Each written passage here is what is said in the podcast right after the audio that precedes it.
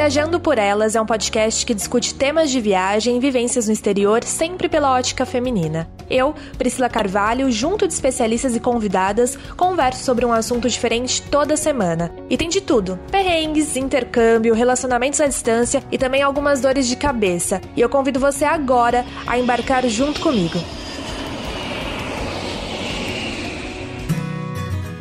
Tá começando mais um episódio do Viajando por Elas e o tema de hoje vai ser acessibilidade, como viajar sendo deficiente visual. A convidada, né, que eu vou conversar hoje, me chama bastante atenção porque eu convidei ela e ela super topou. A gente já tinha tentado gravar antes, perdi a gravação, enfim, né, erros de gravação. E eu conheci ela no encontro de mulheres viajantes, onde ela pode contar um pouquinho, né, onde ela pode contar um pouquinho melhor sobre a história dela, a experiência de vida como viajante e como deficiente visual. Eu vou conversar hoje com a Melina Hernandes. Tudo bom, Mel? Oi, Priscila, tudo bem? Você? Obrigada bem. pelo convite, é um prazer aqui estar batendo esse papo com você. Obrigada, o prazer é todo meu. Bom, eu queria que você começasse. Eu conheço um pouquinho essa história, porque já fiz reportagem sua, porque já conversei com você, sempre estou trocando algumas informações. E eu queria saber um pouquinho, assim, conta pra gente como é que você, né, você não nasceu deficiente visual. Como é que foi a sua perda de visão e como é que foi o processo? Hoje você só tem 3% da visão, né? Isso.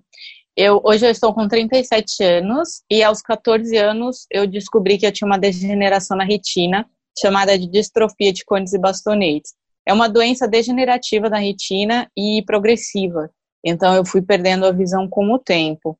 Aos 27 anos foi quando, de fato, eu precisei encarar que eu era deficiente visual, quando a minha visão começou a se agravar e eu não conseguia mais ter independência para andar sozinha. Eu esbarrava muito nas coisas, né? Já acontecia um pouco antes, mas foi no final de 2010, mais ou menos, que eu percebi essa diferença. E ao me consultar com o oftalmologista, eu descobri que eu tinha desenvolvido é, catarata.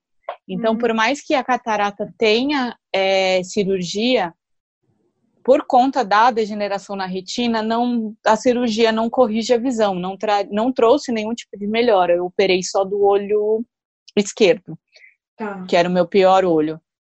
E então, a partir daí, eu precisei aceitar a questão da deficiência visual, aprender a usar bengala, fazer mobilidade, aprender a enxergar de um novo jeito, aprender a ter uma nova vida.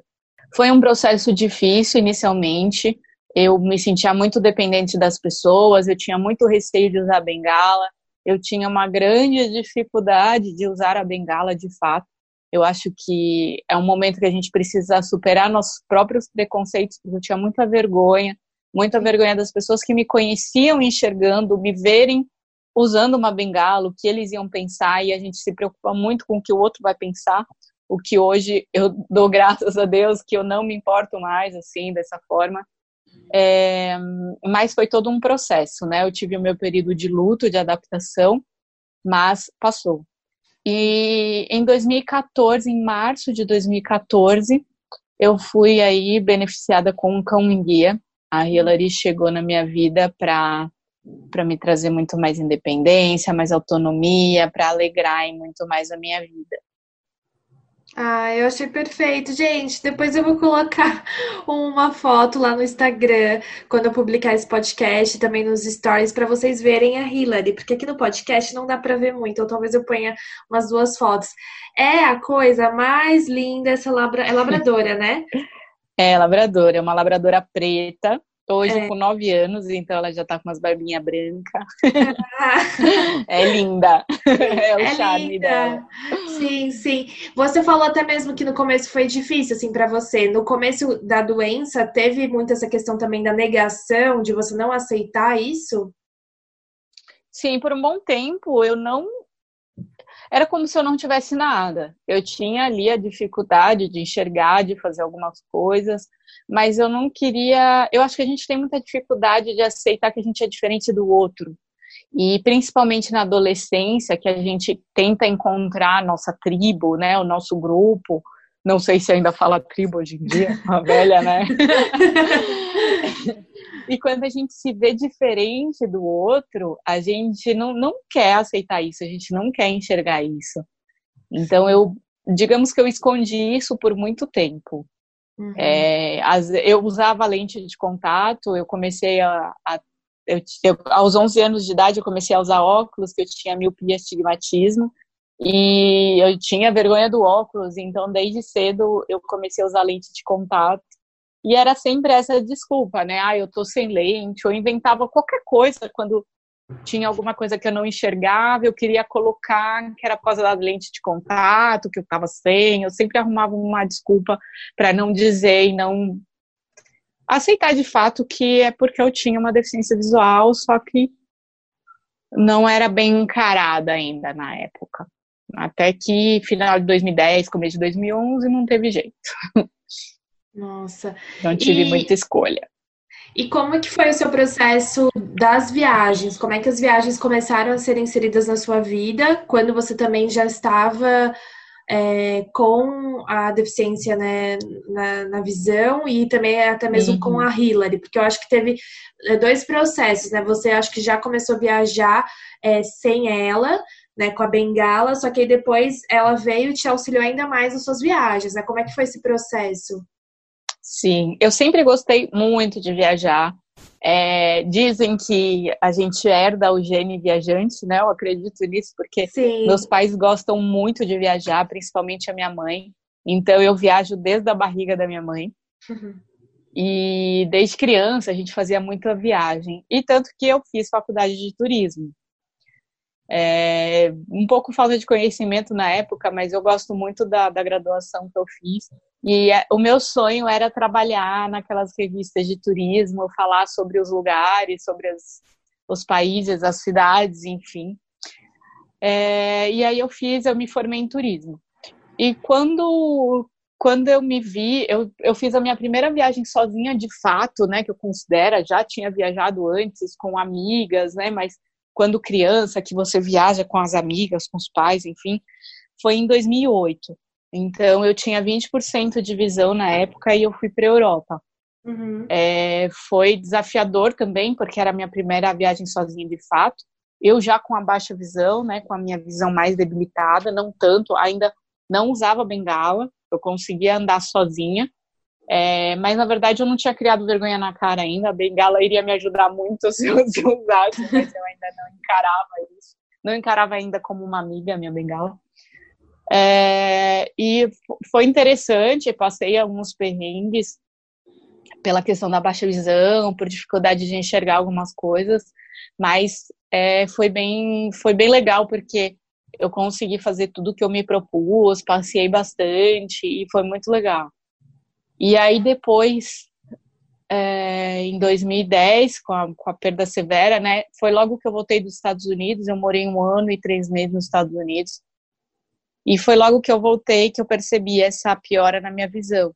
Uhum. E uma das coisas que eu fiquei pensando também é como que eu faria as coisas sozinha, como que eu andaria sozinha, como que eu sairia sozinha. Viajar sozinha, nunca, sabe? Sem chance. Uhum. E isso tudo me deixava muito triste, porque eu sempre fui muito independente. Nunca me importei de fazer nada sozinha. Ia embalada sozinha, viajava sozinha, fazia tudo sozinha, assim. É, e aí foi quando a Hillary chegou para mim, eu fiquei sem viajar, era sempre viajando com família, com namorado. E quando a Hillary chegou em 2014, é, depois de um tempo, eu falei: eu preciso ter certeza de que ela trouxe a minha independência de volta. Uhum. Como que eu vou saber disso? Saindo da minha zona de conforto. Como? Viajando e indo para um lugar que eu não conheço e que ela não conhece. E que teremos somente nós duas para para explorar aquela cidade. E foi quando eu planejei a nossa primeira viagem sozinha é, para poder ter essa certeza e a gente foi para Curitiba. Né? Foi aí que eu vi, foi uma experiência maravilhosa, foi uma experiência tensa, uhum. é, chorei muito, é, me questionei várias vezes o que, que eu estava fazendo ali, sendo deficiente visual, com um cão guia que não conhecia a cidade, eu não conhecia a cidade, eu estava sozinha, e agora? É, mas foi onde eu vi que eu era capaz, que era possível, que a Hillary era uma ótima companheira de viagem, E eu falei, agora é o mundo que me segure. Então foi quando eu vi que eu realmente poderia, eu tinha minha independência para poder fazer, voltar a viajar sozinha, né? Coisa que eu tanto gosto. Ai, que bonito. Eu até me emocionei aqui, de verdade. eu me emocionei, porque às vezes eu não sei se você tem isso, é, um pouco, se você escuta um pouco isso das pessoas, mas assim, que às vezes a gente reclama tanto, né? Hum. E tudo bem as pessoas reclamarem também, mas às vezes também certas coisas tão pequenas, né? A gente reclama e você, assim, é, viajar com a sua cachorra sozinha e viajar antes também, já tinha ido pra Europa. E às vezes a gente acha que, né, é, é tão limitante as nossas coisas e você tendo essa questão da visão, foi, encarou mesmo, e até você falou achando que talvez não ia ser capaz, que você não ia dar, dar conta. É, você falou de, desses dois momentos, né? Como é que foi a primeira vez que você foi é, viajar de Bengala e aí com a Hillary? Porque eu acho que são coisas, é, maneiras talvez de viajar muito diferentes, né? Sim, então com a Bengala, de fato, eu não tive coragem de viajar sozinha. Eu viajava acompanhada. Viajei bastante quando eu já estava com a bengala, mas sempre acompanhada. Ou dos uhum. meus pais ou do meu namorado. Na Europa, em 2008, teve pouco. Eu acho que teve talvez uns três momentos que eu usei a bengala. Em uhum. 20 dias que eu fiquei lá.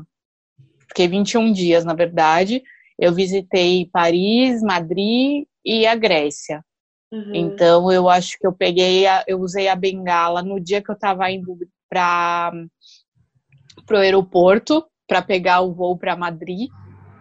Uh, e eu acho que de, quando eu voltei também de Madrid para Paris, e, e é, acho que talvez uns quatro momentos. E quando eu fui, da, fui para a Grécia também, né, que era para sinalizar, para eu poder ter o auxílio ali do, dos funcionários. E nesse, nessa vez de Paris para para eu pegar o aeroporto, para eu, eu, pegar o ônibus para ir para o aeroporto, eu usei a bengala porque eu saí de madrugada, acho que era umas 4, 5 horas da manhã, estava escuro, garoando para me ajudar, né? E, e, então eu usei a bengala para poder me auxiliar, porque eu de fato não estava enxergando nada, me perdi, peguei com estranho. Caraca. É.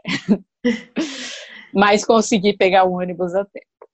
Você, eu lembro que teve uma história um tanto engraçada, né? Que na época você riu até contando lá no encontro de mulheres viajantes, e acho que depois até para mim, eu lembro mais ou menos da matéria que acho que você falou, não era uma outra amiga sua que estava lá, também era deficiente visual, e você estava tentando achar foi. ela. Como é que foi isso? Foi, é, foi, foi, digamos, nesse quase que nesse. Não, foi nesse mesmo dia, né? Porque era de madrugada. Eu peguei o ônibus, cheguei no aeroporto. E, e aí, quando eu cheguei no aeroporto de Madrid, eu falei para a funcionária que estava me auxiliando, falei, olha, é, tem uma amiga minha me esperando, ela também é deficiente visual, mas ela tá com o irmão dela. O irmão dela enxerga.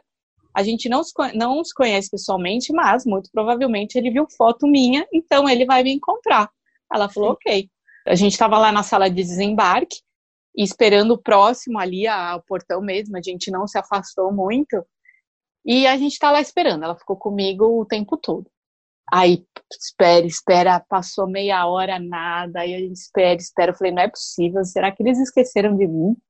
Será que eles vão me deixar aqui? Ai, meu Deus do céu, tô num outro país, eu não falo espanhol, portunhol muito sem vergonha. E agora, tal. Aí nisso eu tô olhando assim de longe, um pontinho distante, alguém parado né, dentro daquela movimentação e passava, passava, a pessoa ali parada, encostada, assim, é, naquela, tipo naquelas gradezinhas que tem do desembarque, né, que as pessoas ficam esperando. Aí eu falei, será que é ela? Mas cadê o irmão dela, né? E aí eu fui me aproximando, me aproximando. Eu falei pra moça, eu falei, eu tô achando que pode ser ela. Aí a gente foi se aproximando, aí eu, Tati, ela, meu, aí no fim as duas que não enxergam se encontraram ali. E o irmão dela chegou muito tempo depois. Ai, não acredito que vocês duas se encontraram. E de fato se encontraram, né? Você foi, foi lá, a porreta, pegou e foi que foi mesmo, conseguiu encontrá-la, tipo, no meio de Madrid, né? Assim. o que eu tô fazendo aqui? É, é, e o aeroporto de Madrid é gigante, né? Assim, é, é. eu lembro. Ele também... tinha ido me procurar num outro terminal, nem lembro a confusão que deu. Meu Porque eu acho Deus. que meu voo atrasou, eu não lembro exatamente. Acho que eu demorei um pouquinho para sair, aí ele foi me procurar no outro terminal. E como Mas é que deu tudo certo.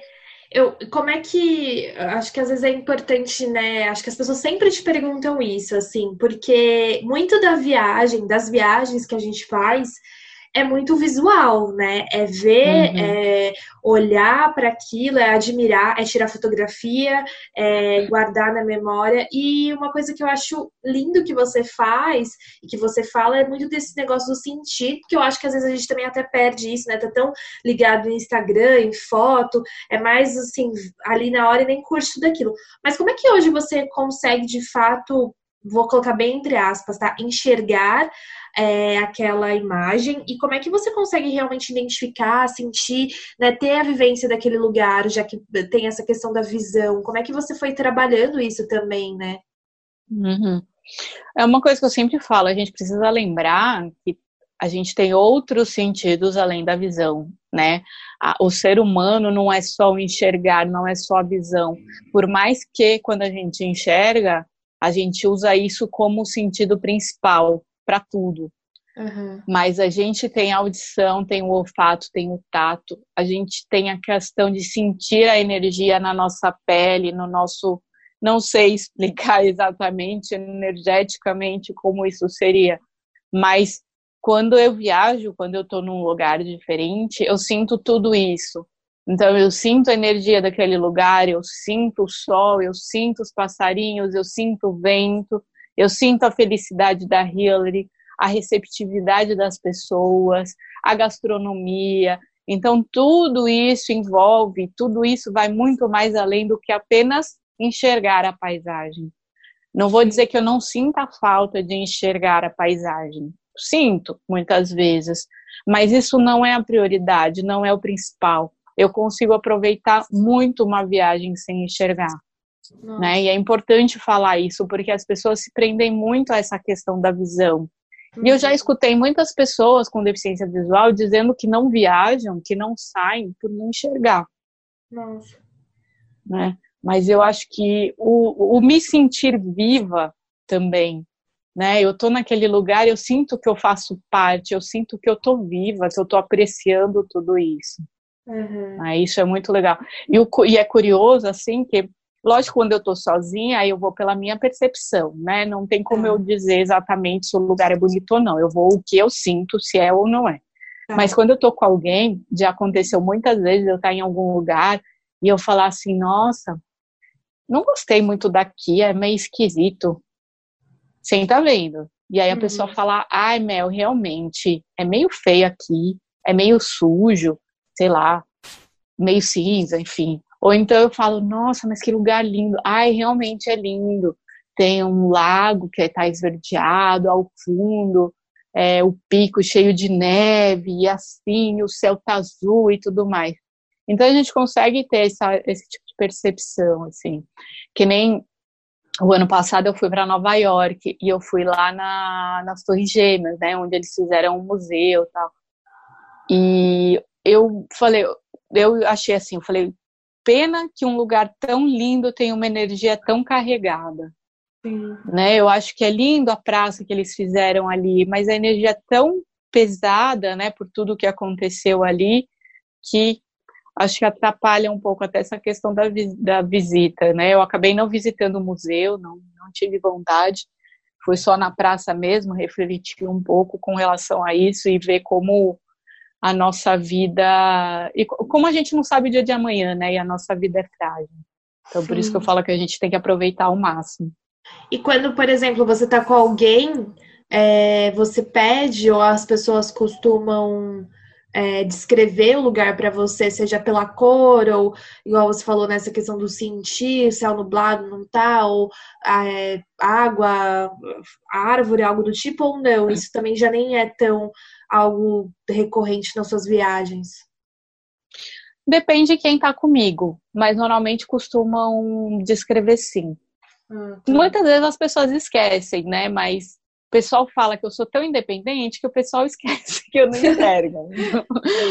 Já passei algumas coisas assim, das pessoas esquecerem. Uma vez eu eu fui viajar com uma amiga, a gente foi para Ilha Bela e foi fazer um passeio de barco. E a Hillary ficou na casa, né? Porque tava meio friozinho, assim, não ia ser legal ela se molhar. Uhum. E a gente estávamos em três pessoas, eu, quatro pessoas. Todo mundo saiu do barco, eles me ajudaram a sair do barco e sair andando. E me deixaram Nossa. lá, assim, tipo, no pier. Aí eu parei assim, eu falei, é isso mesmo? Eles estão me deixando aqui sozinha, sem Hillary, sem bengala, sem nada. Aí eu dei uns passinhos, eu falei, ô oh, gente, vocês me esqueceram aqui. Aí eles, nossa, Mel, esqueci. Ai, tá. Eu falei, você é tão independente que a gente esquece que você não enxerga. Nossa, e eu vejo que você lida muito bem com isso, né? A gente às vezes estava conversando aqui, ela até fez uma brincadeira assim com ela mesma dessa questão da visão. Isso não é mais um problema para você, né? Não, não é mais. Já foi, já me uhum. incomodou muito, mas hoje não é mais. Acho que a gente precisa levar a vida com mais leveza. Né? E faz parte de mim, não tem o que eu posso fazer. Não tem como eu arrancar isso de mim. Sou eu. Então, uhum. a gente tem que encarar aí de uma melhor forma. E isso não muda quem eu sou. Então... Ah, sim. Olha, eu tô falando que esse podcast, olha, Mel, é sério, eu sempre falo isso, que eu queria ser amiga de todas as mulheres que eu entrevisto aqui, né, do bar, vou lá, vamos tomar uma no bar, vamos, né? E a gente aprende pra caramba, mas esse podcast aqui que eu tô gravando com você é um tipo um tapa na cara, assim, cada vez que você fala, você fala o quê? Pá, né, na, na cara, assim, você fala, gente, é verdade, assim, como a gente pode aprender trocando informação e conhecendo o outro, assim, né? As pessoas, quando Sim. você vai viajar, assim, só você e a Hillary, já chegou também de algum turista ou alguém, né, do hotel, não sei, perguntar isso para hum. você se você não sente com medo, se você não se sente, sei lá, insegura de fazer as coisas. Depois eu vou até perguntar essa questão de ser mulher viajando sozinha e deficiente visual. Mas as pessoas não estranham, às vezes, você quando você tá só você e ela? Sim, e é engraçado porque, assim, aí quando eu viajo sozinha é quando eu faço mais amizade. Eu conheço uhum. muita gente quando eu viajo sozinha. Uhum. E muita gente já me perguntou: mas você tá sozinha? Mas você não tem medo? Mas como é que você faz? Tem a questão uhum. de preocupação também, que eu acho, eu acho bacana isso. Uma vez eu fui para Belo Horizonte, eu me hospedei num hotel. E o pessoal do hotel, uns amores, assim, eles sempre preocupados. Aonde você vai? Olha, cuidado que lá é perigoso, não volta tarde, sabe assim? Então uhum. eles tinham essa preocupação, esse cuidado, eu acho isso muito legal. Nossa, que demais, assim, né? Meio que você vira sei lá, não é filha, né? Mas tem uma certa preocupação, aconchego, assim, com além da hóspede, uhum. pessoa, né? Melina, em vez de é, só uma turista. E essa relação também de ser mulher viajante, porque a gente sabe que é, tem muito isso também, dessa questão do assédio em determinados lugares, países, violência, ou até mesmo essa insegurança de não fazer certas coisas quando você está sozinha, quando você está acompanhada. Mas, e ainda mais é, você estando, né, sendo deficiente visual e estando com a sua cachorra. Você sentiu algum uhum. tipo de situação em algum país ou cidade enquanto você estava viajando? Eu já tive problema em Paris. É, não tinha Hillary ainda. Foi, foi desagradável a insistência né, do, dele, não sei o que passava na cabeça dele, mas eu não tive nenhum problema mais sério, uhum. digamos assim. Então eu tento sempre ao máximo evitar que coisas aconteçam. Né? Nunca, nunca. É, é engraçado porque é, eu nunca me vi como um impedimento de viajar pelo fato de ser mulher. O ser ah. mulher nunca me atrapalhou em fazer nada. E uma vez eu dei uma entrevista para uma rádio e eu achei que eu tava ia dar entrevista para a rádio por ser uma deficiente visual viajando, mas ela se focou muito no fato de ser mulher. Uhum. E foi muito curioso para mim porque foi uma abordagem diferente. Eu confesso uhum. que eu fiquei até um pouco assim, mas peraí, qual que é o problema por eu ser mulher? eu não posso? Né, então é uma coisa que nunca me impediu. Lógico que eu tomo os cuidados, eu tomo, ah, eu não vou usar nenhum tipo de roupa extravagante, né? Lógico que a gente não deveria se preocupar com isso, mas infelizmente a gente tem que se preocupar. Ah, eu não vou beber demais quando eu tô sozinha, né? Eu sempre tento tomar cuidados para evitar que coisas aconteçam, evitar situações.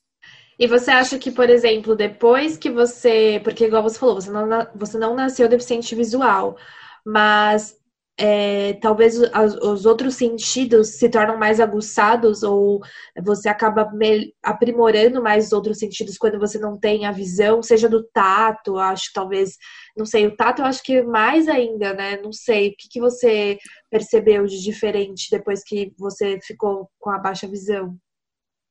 Foi uma coisa automática, meio que imperceptível assim de da gente, nossa, estou escutando mais, nossa, estou sentindo mais o cheiro, nossa, estou sentindo mais o tato. Uhum. Foi conforme a minha visão foi eu fui perdendo, eu comecei a perceber mais os outros sentidos. Não uhum. que ele aflora, que ele é, amplia, digamos assim, mas a gente começa a perceber mais os outros sentidos. Todo mundo tem essa capacidade. Só que, nem eu falei antes, a gente é muito preso à visão e a gente esquece dos outros sentidos. Uhum. Nossa, sim, total. Caraca, né? Aqui é uma aula. Eu podia ficar aqui assim, meu Deus. é uma aula sempre. E você lembra alguma história engraçada que você passou, assim, de perrengue, que na época pode ter sido perrengue, a gente adora os perrengues.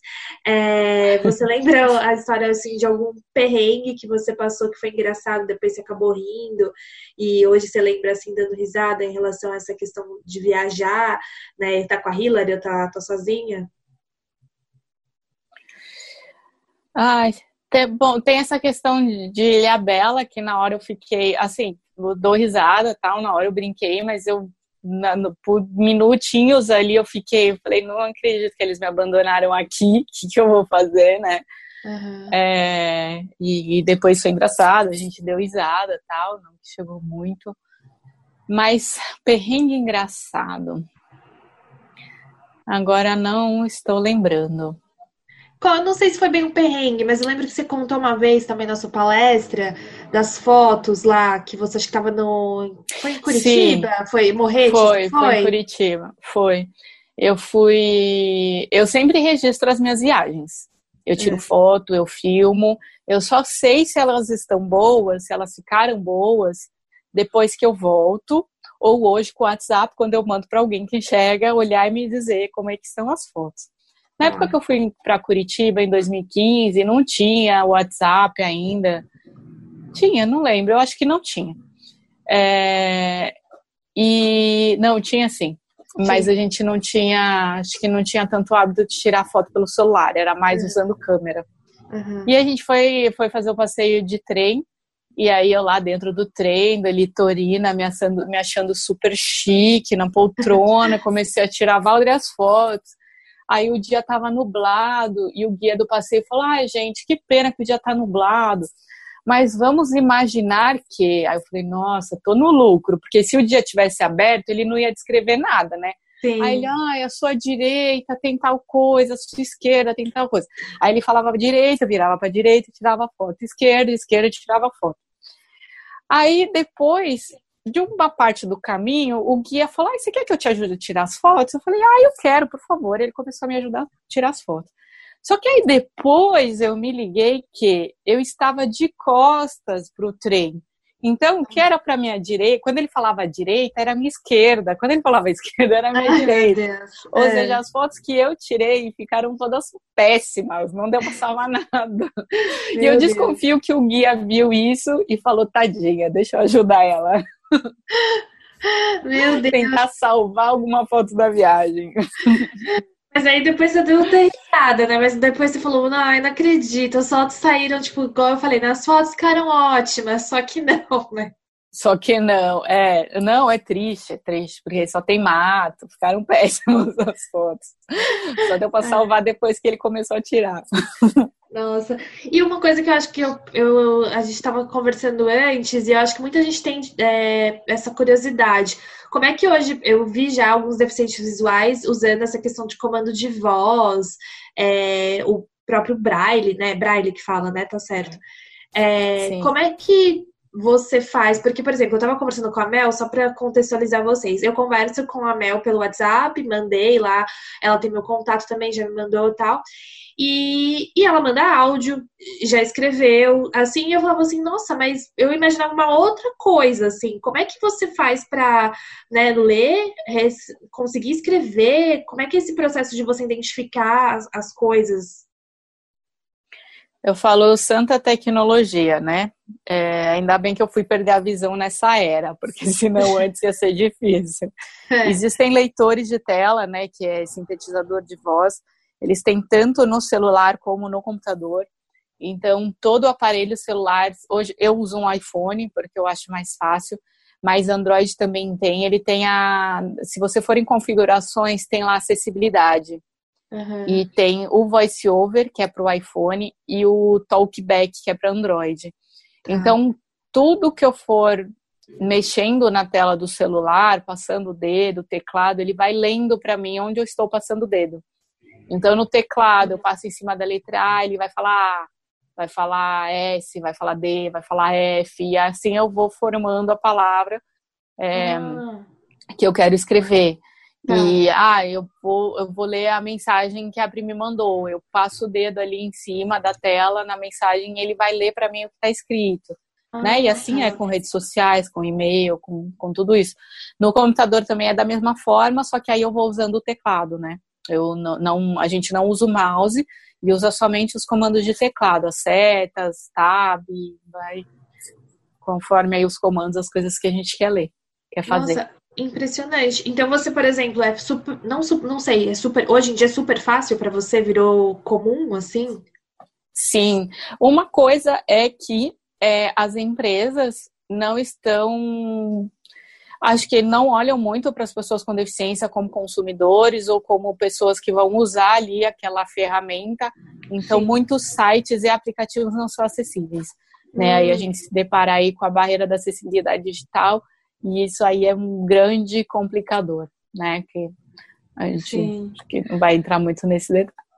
Não, sim, mas eu quero até depois top. que você fale um pouco, se você quiser. Mas antes de eu entrar nisso, por exemplo, você hoje consegue fazer talvez então sozinha, tranquilamente, é, se você for postar ou no seu blog ou escrever no seu Instagram, nas suas redes sociais, você consegue, é tranquilo. Sim, isso eu consigo fazer.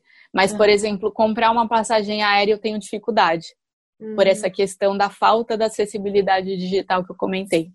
Tá explica como é que funcionaria, talvez, na prática e como não funciona. É, eu não entendo assim de TI, então é, os botões, os links, eles precisam ser etiquetados. Tá. É, são comandos que eu não, sinceramente, não sei explicar por não entender muito da parte técnica. E a partir do momento que eles não são feitos, a navegação com leitor de tela, ela fica prejudicada. Uhum. Outra coisa que prejudica muito a gente é aqueles cap, recaptchas para poder confirmar que não somos um robô. Tá. A gente não consegue enxergar as imagens. E quase que 100% dos áudios, quando você coloca um desafio de áudio, é em inglês. Hum. E a gente está no Brasil. Sim. E não é um inglês limpo, é um inglês com aqueles chiados, com aqueles monte de coisa que mesmo para quem sabe inglês é um pouco complicado de entender. Então, às vezes eu preciso é, trocar de desafio várias vezes até conseguir um inglês que eu consiga entender e fazer. E muitas vezes eu acabo não conseguindo fazer. Uhum. Né? Então, assim, são, são, são pequenas coisas que a pessoa precisa fazer na hora de desenvolver o site, o aplicativo, que auxilia muito a nossa vida. E não, não é coisa complicada de se fazer, é coisa muito simples. Nossa, e igual você falou, né? As próprias empresas talvez não pensam nisso e acham que o, o, o, deficiente visual ou né, a pessoa com deficiência não é consumidor daquele determinado produto Sim. serviço, né? Sim. Falando em números, menos de 2% dos sites no Brasil são acessíveis. Caraca. Menos de 2%. É. Menos de 2%? Uh, sim. Nossa. Eu vou até depois pedir para você me mandar isso que eu vou compartilhar, porque isso super pauta, assim, porque igual você falou, a gente não pensa nisso, né? e podia ser uma coisa tão simples para resolver. Você teve algum tipo de problema ou demorou mais ou foi difícil para ou remarcar suas viagens que te foram canceladas esse ano ou, né, para falar ou tentar fazer alguma coisa online? Sim. Primeiro eu tive dificuldade para conseguir comprar a passagem, né? É. Eu, eu tive uma grande dificuldade. Eu passei por um estresse porque eu não conseguia fazer pela internet, então eu fui ligar para o atendente. Uhum. Aí eu fui explicar, olha, eu sou deficiente visual, porque a gente paga, né? Quando vai comprar pela, pelo telefone, a gente tem que pagar aquela taxa de taxa de serviço, né? Esqueci uhum. o nome. E aí, falando que é deficiente visual, a gente não paga, até porque a gente não fez a compra pelo site pela falta de acessibilidade. Uhum. E o rapaz, o atendente, ele me questionou, mas você não enxerga nada? Você não enxerga dos dois olhos? Não tem ninguém para te ajudar? Eu me senti tão constrangida que eu isso eu reportei. Sim. Até eu tive um retorno da companhia aérea com relação a esse caso. Uhum. Mas eu tive dificuldade para comprar e depois a dificuldade para remarcar minha passagem. É, tava lá que a passagem era para ser remarcada pelo site. Uhum. Eu fiquei. Olha, eu acho que eu fiquei quase 10 horas até o pessoal do chat me atender. Nossa. É. E, e, o tempo todo eu tinha que ir lá mandando um oi, mandar alguma mensagem, porque senão era, por causa do tempo de inatividade, digamos assim, eu seria desconectada do site. Nossa. Então, eu tive algumas complicações aí. E Meu agora, Deus. E falta. É, vou ter que um, remarcar tudo. E falta um treinamento, né? Eu acho que dos próprios funcionários das próprias empresas aéreas em relação a esse público, né? Porque eu lembro que eu fiz até uma matéria pro UOL com a Cibele, se eu não me engano, é, do Viajando com Acessibilidade. Se eu não me engano, vou até trazer ela aqui também pra... Suelen. É, Suelen, isso. Cibele, uhum. não, Suelen. Eu vou até tentar trazer ela aqui, porque é outra pauta também, que ela é cadeirante, e ela falou que muitas vezes os próprios hotéis, ou Airbnbs, ou algum, né, as companhias aéreas, às vezes uhum. também não uhum. pensam nisso. E principalmente no questão do, do cadeirante, ele precisa ter um quarto maior, né? Um banheiro, ter essa questão da acessibilidade e a mesma coisa para vocês deficientes visuais. Isso começa no atendimento e na venda da própria passagem aérea ou do serviço que você Sim. vai comprar, né? Sim. É, são 45 milhões de pessoas com deficiência no Brasil. Então, a, tanto o setor de turismo, as empresas, as pessoas, no modo geral, precisam começar a olhar para a gente como consumidores e não somos um número pequeno, somos 45 milhões de pessoas. Sim. Né? De deficientes visuais, 6 milhões e meio de pessoas com deficiência uhum. visual. Uhum. Então é um número bem relevante. Né? E precisa, a gente precisa falar também que se você, se a sua empresa é acessível, você não está conquistando um cliente, você está conquistando vários, porque a gente se fideliza e a gente vai espalhar que aquela empresa é acessível, que aquele lugar, que aquele site. A gente teve acessibilidade, a gente foi bem atendido, aquele hotel é bacana. Né? Então você acaba gerando aí uma rede de pessoas que vão ir atrás do teu comércio, né? Por essa questão da acessibilidade. Sim. E, por exemplo, isso já começa num próprio aplicativo, por exemplo, num site, uhum. para melhorar o sistema operacional dele, né? Sim. Quantas vezes eu já perdi promoção de passagem aérea porque eu não tinha autonomia de fazer? Normalmente é de madrugada. Sim. Quem aqui de casa que enxerga vai ficar até de madrugada acordado para poder me ajudar a comprar passagem aérea. Sim. Né? Sim. Então uhum. são, são vários pontos aí, por isso que isso é muito importante. Sim, vamos levar essas informações, né, para as mais, para as pessoas, quem sabe chegue a várias vozes aí de empresas, consultores que precisam, né, vamos lá, gente, vamos lá, Latam, Gol, Azul, American Airlines ou qualquer outra empresa internacional, Lufthansa, whatever, tipo, várias empresas aí, é, vamos mudar aí o sistema de vocês quanto antes. E como é que funciona essa questão também da da autorização para você viajar com a Hillary, porque o, muitos lugares aceitam, né, cão guia, eu acho, uhum. acho que é lei, provavelmente você precisa viajar, você pode, né, viajar com o seu cão guia, mas como é que é esse processo para autorização mesmo na, na viagem? a gente precisa ter de documentação sempre a carteirinha de cão guia, que é a carteirinha que vai ter a foto dela, né, do, a foto do cão guia com o nome, a nossa foto, é, o nome da instituição onde o cão foi treinado, né, ah. comprovando que é um cão guia. É, a carteirinha de vacinação atualizada, sempre em dia, principalmente a antirrábica, uhum. e o equipamento de guia, que é o arreio, né, comprovando também que ela está a serviço.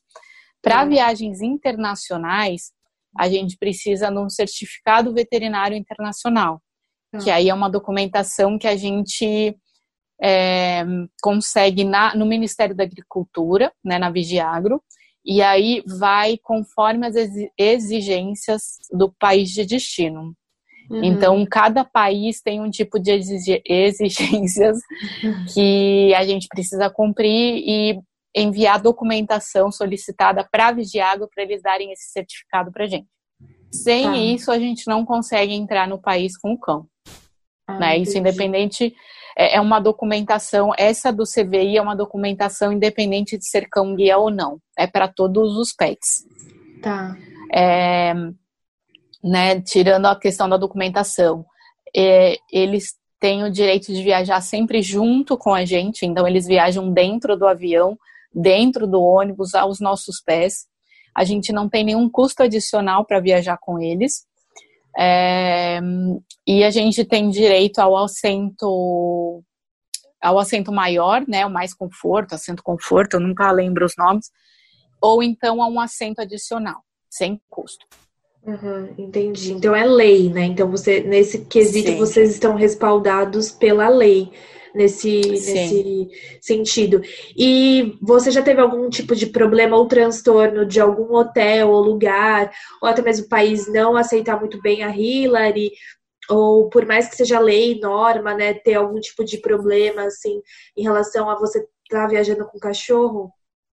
Já, eu já tive várias recusas de hotéis é, que não quiseram hospedar a gente quando eu falava que eu estava indo com cão guia.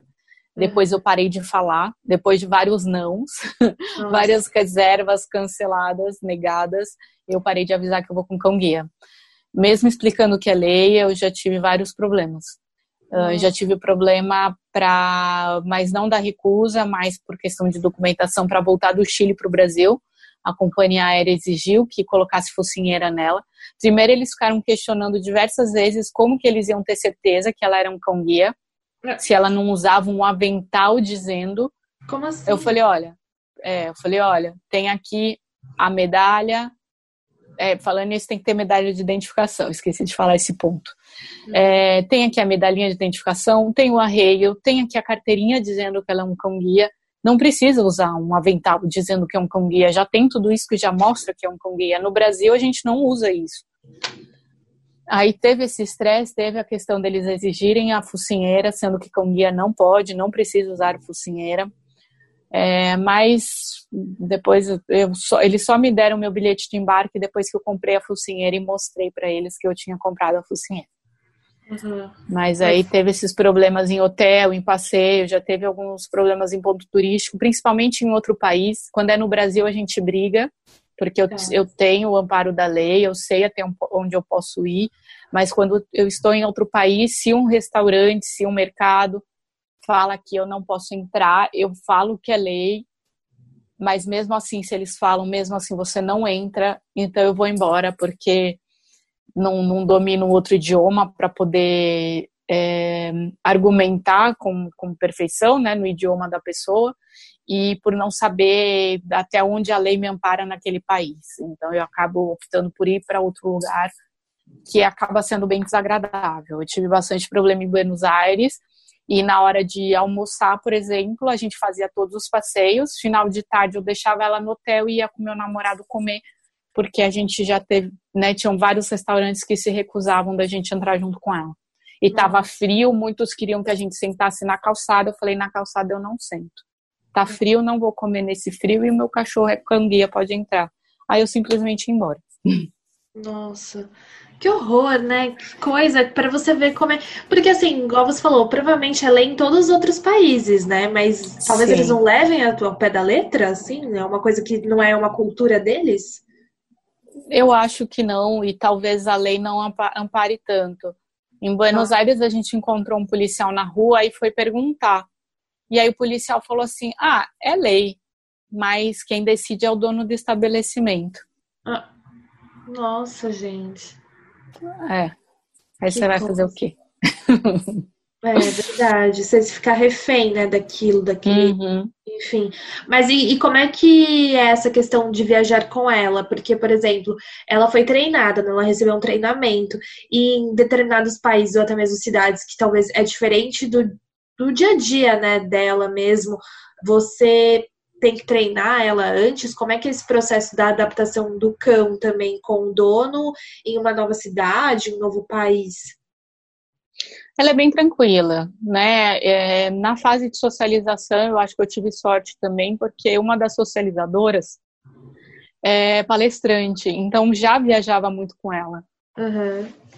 E então, quando eu viajo com ela, é tranquilo. No início foi um pouco complicado, questão de banheiro.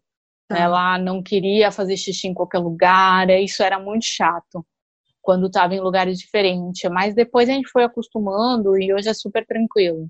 Não uhum. tenho nenhum tipo de problema. Ela adora ir para um lugar novo, ela adora chegar no hotel, ela adora aeroporto, ela adora quando eu saio do, do hotel, mando ela encontrar alguma coisa, depois mando voltar para o hotel, ela fica toda feliz com novos ambientes e novos desafios. Ela adora água também, né? Você fala. Adora sempre. água. ela adora, gente. Ela falou assim, a Mel, várias vezes que ela vai lá e vai que vai mesmo. A Hillary tá nem aí. E uou, quando vai ver, ela já tá lá na água e já puxou. Já é, puxou. Me, guiar, me, guiar, na praia não é uma, é, é uma aventura, né? É possível, mas é assim, é um olho, é um olho para frente e uma patinha na água. E antes da gente encerrar, eu tenho uma dúvida que eu acho que as pessoas devem pensar isso. É, eu não sei se tem a ver também com essa questão, é, porque para algumas profissões, sim, também com o tempo de serviço do cachorro, né, do cão guia, ou melhor, do cão no trabalho. Mas, por exemplo, existe também essa diferença para o cão guia, por exemplo, ele vai ser seu para sempre, ele vai trabalhar para você teoricamente para sempre até né, ele no caso é, né, morrer. Ou não tem um tempo também que ele tem que se aposentar e como é que é esse processo? Tem um tempo de trabalho o cão guia ele trabalha em média oito anos é, trabalha até os 10 anos de idade mais ou menos.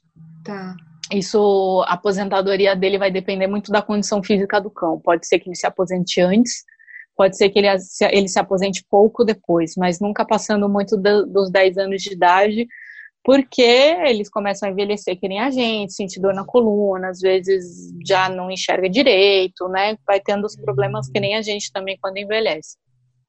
É, a Hillary está com 9, então a previsão da aposentadoria dela é metade, é no segundo semestre do próximo ano, uhum. mas é sempre relativo, né? A gente vai analisar mais próximo como é que ela tá. Hoje ela ela tem uma super disposição, então tá tranquila. Ela vai continuar comigo. É, uhum. E aí vem outro cão para substituir ela. Substituir não, né? Mas para começar a fazer o trabalho dela, né? É, algumas pessoas não têm condições de manter dois, não de manter, de ficar com os dois cães. Sim. A pessoa mora sozinha, então o cão guia é um cão que está acostumado a ficar com gente o tempo todo, só faz as necessidades na rua. Então, pelo bem-estar do cão, a pessoa acaba deixando ou com uma pessoa próxima, ou tem famílias voluntárias também que se cadastram para ficar com o cão guia aposentado. Na maioria das vezes a pessoa fica com o cão, né? Mas ah. vai depender aí da, da vida de cada um. E o processo é custoso até para você adquirir um cão guia, até ele chegar em você e você talvez também é, depois manter esse o cão com você? Como é que é, é feito esse processo? É, por a gente já ter um cão guia, a gente tem uma certa prioridade na fila, entre aspas, né? Uhum. É, eles optam sempre por, por entregar o cão para quem já teve, porque é difícil a gente voltar a usar a bengala depois que a gente tem um cão guia. Ah. E só que emocionalmente falando, a Hillary é meu primeiro cão, então eu não posso afirmar com certeza nada. mas é pelo relato de outras pessoas. Emocionalmente falando, essa troca né, de você começar a deixar um em casa e começar a sair com outro cão é muito complicada. É, a gente cria um elo afetivo com eles muito grande. E é, eu não gosto nem de falar essas coisas. E, e, de pensar que a gente não vai mais sair com eles, que eles vão ficar em casa, que não vai mais ser companheiro de viagem, das aventuras, dos passeios, né, no meu caso, é, é um pouco doloroso. Ai, sim, nossa. É, olha, Mel, acho que nesse podcast, acho que vai ser o primeiro podcast que eu vou chorar, viu? Que eu já tô chorando, eu chorei no começo, me emocionei, vou chorar de novo, meu Deus. É muito lindo, né? Como é que a gente é, se apega, né, aos animais, assim, da maneira geral. Por exemplo, eu também tenho uma cachorra, só que a gente nem imagina o quão, além dessa questão emocional, é, para você no sentido de ser seus olhos mesmo no mundo, né? De te ajudar, de estar sempre ali, igual você falou, do seu companheiro, da sua companheira de viagem. E isso é muito bonito Sim. de ver, né? A gente nem se dá conta de, de quão precioso pode ser, né? Assim, esse, Sim, esse e, contato. É, e a gente acaba se tornando um só. Sim. Não é a Melina e a Hillary, não. É, é, um, é um ser só. As duas juntas são um ser, sabe? Assim, sim. uma complementa a outra, uma faz parte da outra. Sim, sim. Nossa, vamos lá, vamos puxar, como diz o, o fôlego aqui, né? Que olha, gente, vocês não estão vendo aqui, a lágrima está aqui no olho, caiu e realmente me emocionei, porque é uma história muito bonita e eu acho que a sua história, Mel, serve de ensinamento para muitas pessoas, de várias coisas, assim, a gente reclamar da vida, ou da gente achar é, que nós temos muitos problemas, ou da gente também achar que, nossa, não vou conseguir viajar nunca por causa disso. Eu sei que cada um tem a sua história, mas a gente pode se fortalecer e se inspirar muito na sua, na sua trajetória, né? Como viajante, como mulher, que uhum. é o que eu sempre trago aqui, de trazer mulheres para inspirar, para dar dicas. E para a gente encerrar mesmo, né? eu vou, eu ia perguntar para você que você já me falou isso. Eu acho que até quando você é deficiente visual, você tem um pouco essa você falou dos outros sentidos. Você consegue hoje, é, talvez assim, não sei, a gente você até falou uma vez uma história de um mendigo, né? Que eu acho que você estava no Rio, não lembro se ele foi te acompanhar num exame, algo do tipo, que você não estava achando, era uma coisa assim. Você acha que hoje foi. também, por essa questão da deficiência, você enxerga, né? Ou você reage, talvez, é, de outro jeito, de olhar as pessoas de outro jeito, de, né, enfim, conhecer elas de um outro jeito? É, eu falo que a gente não julga pela capa, Uhum. Né? É lógico que a gente também tem preconceito, né? Eu acho Sim. que, infelizmente, é uma coisa cultural. Às vezes já veio bêbado me ajudar, por exemplo, e a gente identifica por causa do, do cheiro do álcool, porque fala Sim. diferente. Mas a gente não vai julgar. E essa história, né, do, do mendigo foi em São Paulo. Eu estava procurando um consultório e eu uhum. perguntei para várias pessoas a rua, o endereço, onde era. E ele foi a única pessoa que se dispôs de fato a me ajudar. Todo mundo, ah, é ali, é mais para frente, vai reto, ai, não sei, vai. E aí ele, ah, eu sei, eu vou lá com você. Ele foi comigo. E não foi uma caminhada de, de um quarteirão, não, foi, sei lá, acho que a gente ficou uns 10, 15 minutos andando. Uhum. E ele foi comigo o tempo todo. E eu não fazia ideia de que ele era um morador de rua. Na hora que eu entrei na clínica, ele me deixou na recepção e falou: Ah, tá, em, tipo, tá entregue, tchau, bom exame, boa consulta, e foi embora. E aí a moça da recepção, ai, nossa, a gente ficou com medo quando você entrou, porque era um mendigo. Eu, ah, era um mendigo? Nem percebi. né? Então, assim, foi a única pessoa que foi lá na maior boa vontade, me ajudou, veio conversando, super feliz de estar me ajudando. Então é, é muito importante a gente parar de ficar julgando as pessoas pela capa.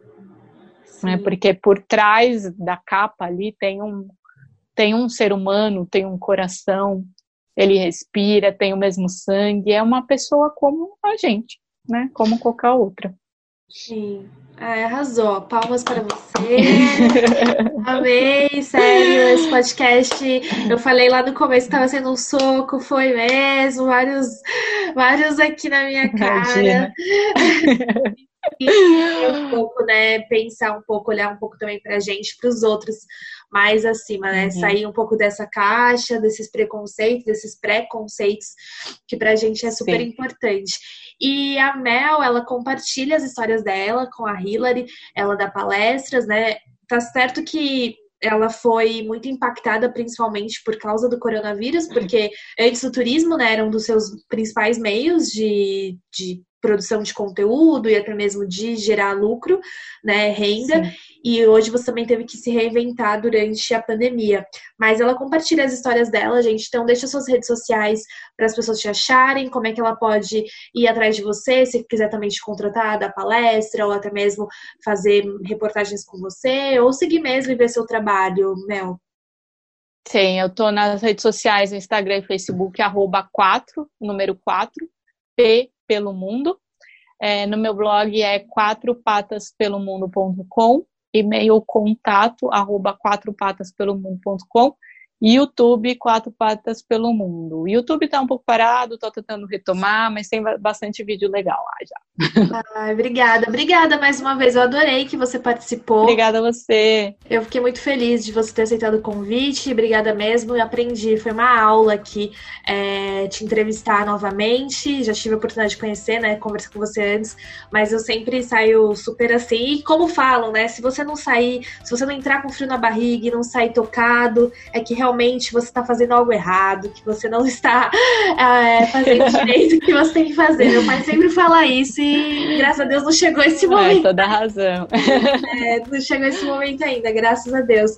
Bom, gente, olha, é, como eu sempre falo aqui no fim do podcast, se você quiser recomendar, espero que você recomende aí para outras amigas, amigos, é mandando nas redes sociais mesmo, compartilhando nas redes sociais. Então, toda quarta-feira tem episódio novo e como eu sempre falo, se você quiser indicar alguma convidada especial para falar qualquer né, tema de viagem, vivências no exterior, manda para o viajandoporelas@gmail.com ou também lá no meu Instagram, que é o Viajando por Elas. Toda quarta-feira tem episódio novo e me sigam lá nas redes sociais, compartilhem, mandem é, mensagem interajam lá, que para mim é sempre importante essa troca. Semana que vem eu tô de volta. Obrigada, tchau.